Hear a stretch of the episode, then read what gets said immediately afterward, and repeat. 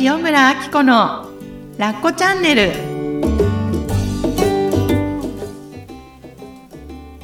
ラッコチャンネルは他人の価値観から自由になってあなたらしく心豊かに過ごす方法をお伝えする番組ですこんにちは塩村あき子ですこんにちは、小ラボの岡田です。岡田さん今日もよろしくお願いしますよろしくお願いします。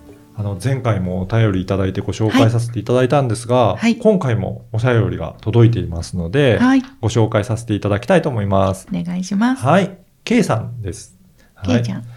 以前、ポッドキャストで、自分のバイオリズムを知って、自分を乗りこなしていこうといった内容で、うん。停滞期の話をされていたらしいと思います。うんうんうん。ということで、まあ、うん。ちょっと何回かは忘れましたが、ということなんですが、はい。そのことについて、えーもっと詳しくお聞きしたいと思ってます。ということで、うんというのも、うん昨年末から停滞期に入っており、うんえー真っ只中にいます。うん振り返ると、1月から3月あたりは、毎年気持ちが落ちてるなと感じているのです。うんうん。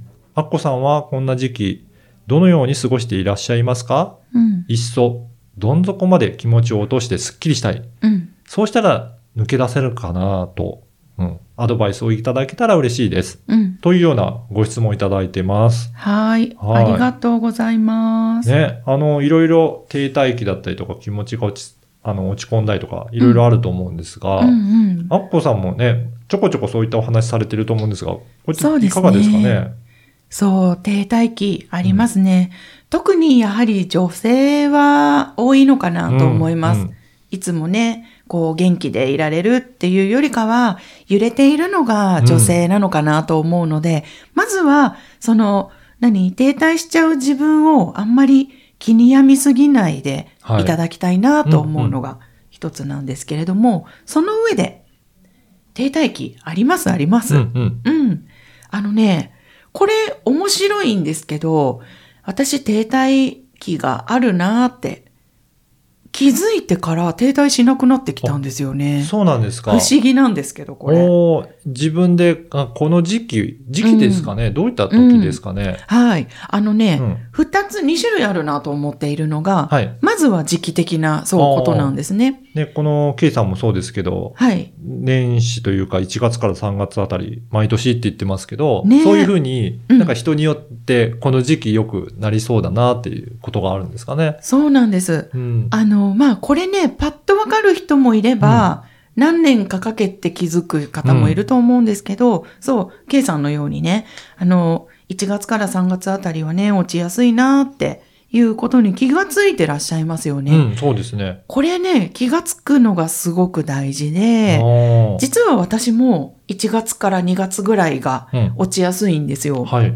で、これなぜだかわからない。うん。これは人のね、あの、季節との相性とかもあると思うのうんうんで、うんあの、それぞれ、なんか夏が凹みやすいですって方もいらっしゃったりはい。するんですね。で、えっと、そう、まずは自分はそうなんだなって分かってあげることによって、あんまり、なんだろう、得体の知れないものに巻き込まれてる感が少ないんですよ。ああ、なるほど。意識しておくだけで。そうそうそう。はあ、来たのかな、うんいらっしゃいませ、ぐらいなね。うんちょっと、あの、気持ちがちょっとそれでも軽くなるかなっていうのと、あとは、あの、この方、お誕生日何月なんだろうと思って、はい。実は、あの、皆さん聞いてていかがですかね？私、生まれ変わり期って自分で呼んでるんですけど、自分自身だったり、周りの方が、やっぱり停滞期を迎えてる時に、はい。お誕生日、お誕生月を聞いてみると、誕生日の前だったりするんですね。1、2ヶ月。はい、はい。うん。で、私3月生まれなんですね。うん。で、えっ、と、大体1、2ヶ月、あ、1、2月って、ドーンって来ることがすごく多くて、で、誕生日を明けると、まあ、春を迎えるっていうのもあると思うんですけど、なんとなくこう、意識が戻っていくというかね、はいなんか調子が戻っていく感じがするので、勝手にうん。生まれ変わり期って呼んでたら、うん。みんなが、周りが、あ、私もそうだ、私もそうだって言ってくれるので、そうなんですね。じゃあ、うん。アッコさんの周りも、やっぱりそういった方がいらっしゃるっていうことなんですね。そうそうそう。へー。で、えっ、と、まあ、まずそこをね、時期的なものを意識してもらう。で、もう一つは、気分的なものうんうんで、えー停滞期を見ていただきたいんですね。これもパターンがあるんじゃないかなと思っていて、例えば、あの、まあ、ただ落ち込むっていうよりは、停滞期っていうとちょっとまとまった期間、うんうんこう、うつうつとした期間を過ごすっていうイメージだと思うんですけど、そうなる前とか、何かきっかけがなかったかなっていうのに思いを馳せてみてほしいんですよ。はい。例えば、職場で何か大きな動きがあって、うん。この先の不安をすごく感じたとか、うんうん。あとは人間関係もそうですよね。何か移動か何かがあって苦手な人と割とコンスタントに関わらなきゃいけなくなったとか、あとはね、家族とか、まあ、あの、人物そのものは変、変わったとしても、心に与える影響、インパクトとして、うん。何かこう、ちょっと停滞しやすい何かを受け取ってないか、うん。そこをちょっと見ていただけると、あ、私は、こう、人からこういうエネルギーを浴びると停滞しやすいんだな、なんか復活しにくいんだなとか、あの、そういうのが見えてくるんじゃないかなと思うんですね。なるほど。うんそ例えば、岡田さんって、いなんか停滞期とかってあります今のお話聞いたら、はい。何か人から言われたりとか、うん。何かあった時に、はい。もやもやする時は、はい。確かにあって、もしかしたらうんうん、それを引きずってずっと行くのが停滞期なのかなと思うんですけど、私はそれがですね、はい。比較的短いというか、うんうん。自分で解決する術を身につけてるのかなっていう気はします。へえ、聞きたい,、はどういう術なんですか？実は中学とか高校ぐらいの時からなんですけど。自分がなんです今もやもやしてるんだろうっていうのをうん結構考えるんですね。すごい。で、あのこの事象なのかなっていうのをずっと言って、それでなんでそういうふうに思ってるかっていうのをうんうんいろいろ考えていくと、あ、こういった理由だからかなっていうのが分かってくると、解決でききるんだったら解決できるような行動をするし、うんうん。解決できないんだったら仕方ないって諦める。うーん。うんだから岡田さんっぽい。っていうのを。突き詰めていって、それで納得すると、まあ、しょうがないなとか、うんこうやってやれば解決できるからそれをやってみようとかっていうことで気持ちが落ち着いて、なるほど。そこでもう終わりっていう。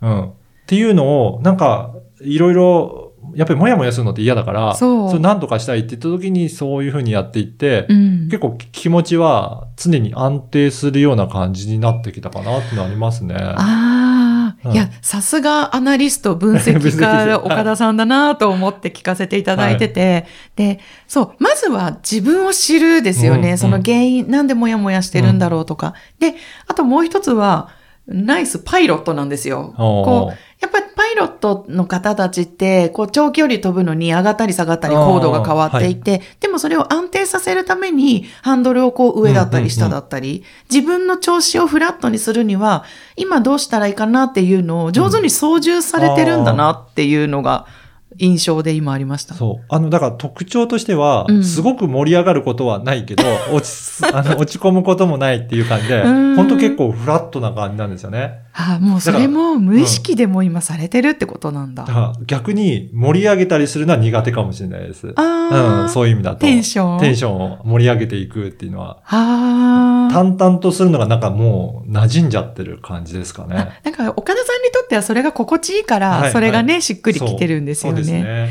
いや、なんか逆に私めっちゃ族なので、なんか行くぞみたいな、ウェーみたいな、こうやって盛り上げるのも好きだし、けど、やっぱりこう、例えばそう、講座の後とか、皆さんとライブやった後とかに、うわーってやったからこそ、もうはーって、はいはい。落ちたりとか、落ちるっていうか、うんもうちょっとしばらく寝てようかな、みたいなな時もあるし、でも私にとってはそれがバランスの取り方なのかなってい。そううかもしれないですねうん。そこは特徴だから何がいいとか悪いとかないかもしれないですけど、うんうんでもそれが分かってるだけでも安心するかもしれないですね。そうですね。うんなんかフラットさんと、うんそのテンション上げ上げさんと、また ね、うん自分の操縦の仕方が違うだけで、うんでも、その自分をね、あの、分かってあげる、はい。俯瞰する感じうんがあるだけで、ちょっとまたしんどさが違うのかなって。うん。だからさっきもアッコさんおっしゃったように、そうやって自分のことを知っておくと、この時期はこうなんだなって思うだけでも、うんうんちょっと落ち着いたりとかするっていうことですよね。そうですね。うん。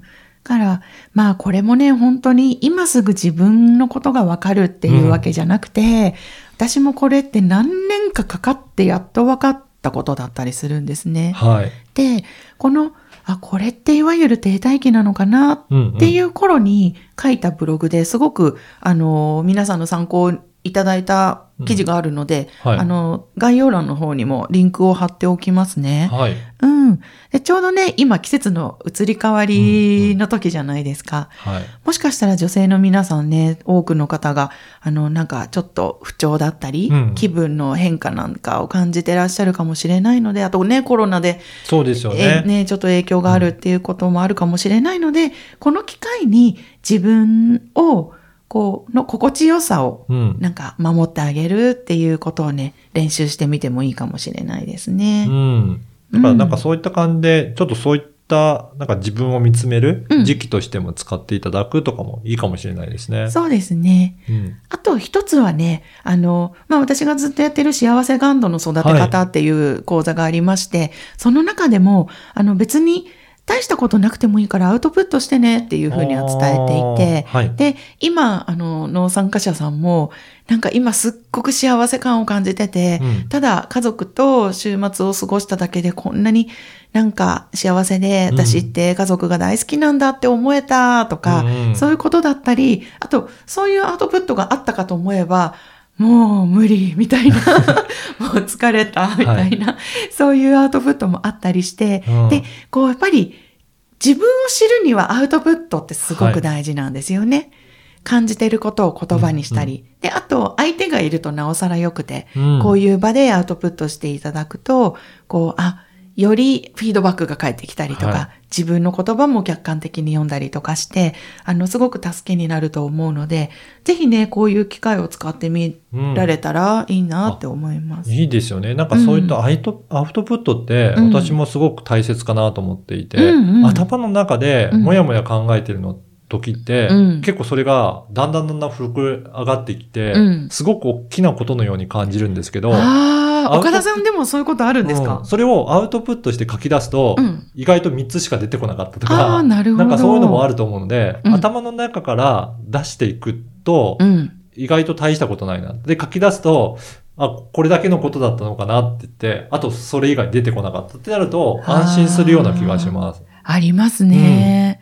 え、ななんか日記を書いてらっしゃったりするんですか？あの、そういったことはしてないんですけど、うん何かあった時は、そういった、なんかメモというか書き、紙に書き出していって、うん。なんだろうっていう、書き上書きのような感じで出していって、整理するっていうのはやりますね。ああ、頭の中の整理整頓っていう感じで、いろいろわーっと想像はするんですけど、うん。実際に書くとより明確になるっていうのはありますね。確かに整理されますもんね。うん。うん。いや、でもこの方法って、うんこうね、なんか心をこう、保ちたいっていう方だけじゃなくって、こうやってお仕事でね、バリバリ忙しい岡田さんみたいな方だったり、もう本当に多くの方が取り入れてる簡単なうん。ヒントだなと思うので、そうですね。うん。なんかね、うんなんかこういうのを一緒にできる機会とかがあるといいなって思って。いいですね。うん。今ちょっと考えてます。だけだと、うんなかなかどうやってそれやったらいいんだろうっていうふうに、うんまあ戸惑う方も多いと思うので、うんアッコさんとかがファシリテートしていただいて、はい。こういうふうにやっていくといいよっていうのは、なんか導いてくれるとやりやすい気もしますね。そうですね。うんそれこそ前回お話しした2020年の振り返りワークショップっていうのも、あの LINE 公式を使って、LINE 公式の別アカウントをね、うんあの参加者さんだけを集めて作ったんですけれども、本当私からのフィードバックとかが別にあるわけじゃないんですよ。はい。けど、この場を作ってくれて本当にありがとうみたいな。はいこうやって自分の一年をな何にも大したことしてないって思ってたけど、うん質問に答えるだけで、うんすっごく私いい年を迎えられ、あの、過ごせたとか、私よくやったって思えたっていう声がたくさん届いたので、うん。いや、それすごくいいですね。うんだから逆にそうですね、あの、全然できてなかったと思っても、うん。や、書き出してみると、うん。いっぱい出てくる。するとそうなんです。あ、こんなにも動やってたとか、うん。それって整理できるのもいいですよね。そう、あのね、うん。かおりちゃんっていう方がいてね、うん。彼女も、なんか最初は質問の答えが全然浮かばなくって、まあそんな感じかと思ってたのに、ちょっと書き出してみると、うん。ブワーって出てきて、はい。あ、私ってこんなこと感じてたんだって、そのこと自体に感動されたりとか、自分の感性いに、みたいな。あと、うん他の方の話を聞いて、うんあ、紐づいて自分のことも出てくるとかっていうのもありそうですね。すうんいや、だから本当にシンプルだけど、アウトプット奥深いですよ。奥深いですね。うん。ね、ぜひそういった場も。はい。ぜひぜひまたね、あの、企画して、いきなり皆さんにお知らせすることがあるので、はい。ぜひ、あの、私のメルマガと、うんうん。あの、LINE 公式の方に登録しておいていただけるとありがたいなと思います。やっぱり、あのーお今年はね、行動していく年っていうふうに、はい。あの、決めているので、もう浮かんだことは直感をなるべく、あの、うん。キャッチしたいと思ってるので、皆さんとこういうね、楽しい場が作れたらいいなと思ってるので、それを逃したくないと思う方は、ぜひぜひ私のラメールマガと LINE に登録しておいてください。そうしたら突然、そうい。ついつやるよっていうのが連絡来るので、うんそこで参加できたらしていただくと、そう。アウトプットとかもね、うんしやすいかもしれないですね。そうですね。やっぱなんか直感をキャッチする練習、私にもなってるし、